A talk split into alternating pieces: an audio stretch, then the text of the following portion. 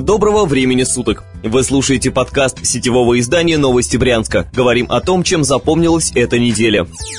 Происшествие. В минувшую пятницу силовики поймали подозреваемого в убийстве двух сотрудников спецсвязи на вокзале Брянск-1. Ради его поимки все выезды из города были перекрыты. Досматривался каждый автомобиль. Убийцей сотрудников спецсвязи оказался их коллега. В ночь на 20 сентября мужчина пришел в почтовое отделение, куда его пустили сослуживцы, а затем пристрелил их. Обвиняемый забрал сумку с 7 миллионами рублей и скрылся. В Следственном комитете заявили, что доказательства его вины неопровержимы. Мужчина во всем признался и сейчас находится в СИЗО.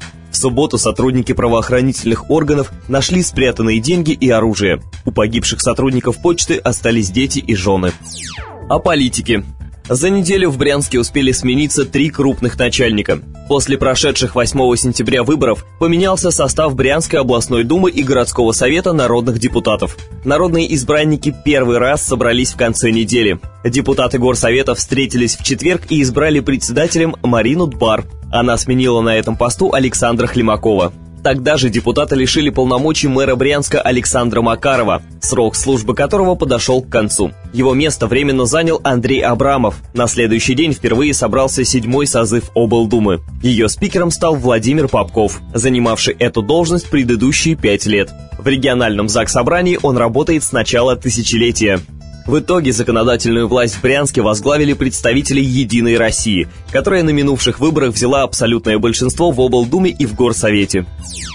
Скандал. Журналисты новостей Брянска в понедельник не пустили на оперативное совещание при губернаторе Александре Богомазе.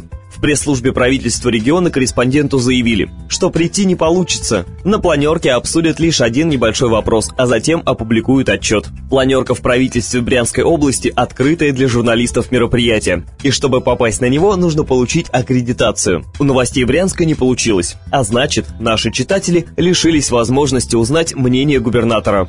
Ассоциация владельцев новостных сайтов направила Богомазу обращение с просьбой провести проверку инцидента. Обратной связи пока не было. Тогда на оперативном совещании подводили итоги минувшего купального сезона. Пресс-служба правительства в своем отчете не рассказала, сколько брянцев погибло на водах прошедшим летом. В области утонул 31 человек. Это выяснил наш корреспондент через свои источники. О спорте. В среду подрядчик начал строить скейт-парк на кургане Бессмертия. Сейчас рабочие готовятся к установке оборудования для катания скейтбордистов и роллеров, у которых ранее не было площадки в городе. Инициатива создания скейт-парка принадлежит десятикласснице Ксении Королевой. Она обратилась в компетентные органы, и ее проект победил в программе инициативного бюджетирования. Этой осенью рабочие возведут площадку для занятий экстремальными видами спорта за 2,5 миллиона рублей. Сообщник Кокорина и Мамаева остается в Клинцовской колонии как минимум до 10 октября. Суд снова перенес слушание об условно-досрочном освобождении Александра Протасовицкого. Вышедшие на свободу Кокорин и Мамаев не приехали в Брянскую область, чтобы поддержать друга.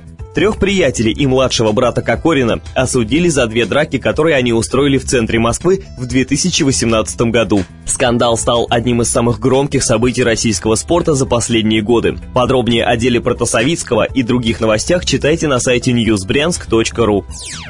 Вы слушали подкаст новостей Брянска. Будем жить, будут новости.